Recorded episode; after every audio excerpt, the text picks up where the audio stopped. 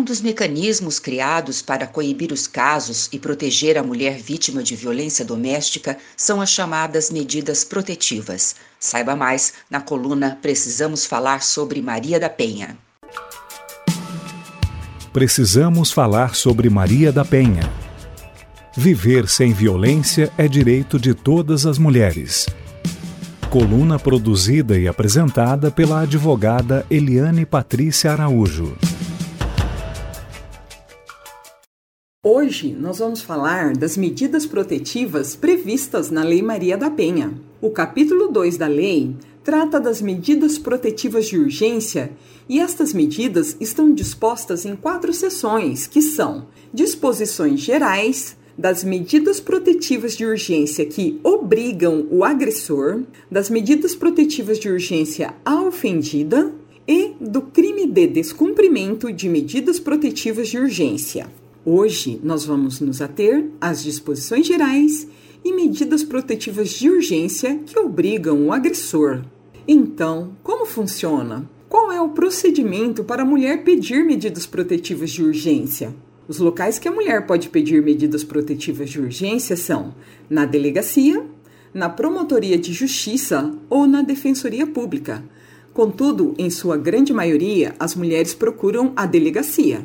Primeiro, a mulher vai até a delegacia e lá ela vai explicar a situação e pedir as medidas protetivas. Vai ser dado a ela um formulário em que ela irá assinalar as medidas protetivas que deseja obter. Para pedir a medida protetiva, a mulher não precisa estar acompanhada de advogada. Este pedido da mulher será encaminhado ao juiz, que decidirá no prazo de 48 horas. Vejamos. Recebido o expediente com o pedido da ofendida, caberá ao juiz, no prazo de 48 horas, conhecer do expediente e do pedido e decidir sobre as medidas protetivas de urgência. Determinar o encaminhamento da ofendida ao órgão de assistência judiciária, quando for o caso, inclusive para o ajuizamento da ação de separação judicial, de divórcio, de anulação de casamento ou de dissolução de união estável perante o juízo competente comunicar ao Ministério Público para que adote as providências cabíveis, determinar a apreensão imediata de arma de fogo sob a posse do agressor. As medidas protetivas de urgência poderão ser concedidas pelo juiz a requerimento do Ministério Público ou a pedido da ofendida. As medidas protetivas de urgência poderão ser concedidas de imediato, independentemente de audiência das partes e de manifestação do Ministério Público, devendo este ser prontamente comunicado. Como o próprio nome já diz, são medidas protetivas de urgência. Então, o ideal é conceder de imediato e depois, se necessário for, revogá-las. As medidas protetivas de urgência serão aplicadas isolada ou cumulativamente e poderão ser substituídas a qualquer tempo por outras de maior eficácia, sempre que os direitos reconhecidos nessa lei forem ameaçados ou violados. Por exemplo, foi concedida a medida protetiva em que o agressor não pode se aproximar da casa da ofendida, contudo, ele descumpriu. Neste caso, o juiz pode impor o monitoramento eletrônico do agressor, fornecer à mulher o botão do pânico ou ainda, como houve o descumprimento por parte do agressor, ele está sujeito à detenção poderá o juiz, a requerimento do Ministério Público ou a pedido da ofendida, conceder novas medidas protetivas de urgência ou rever aquelas já concedidas, se entender necessário a proteção da ofendida, de seus familiares e de seu patrimônio, ouvido o Ministério Público.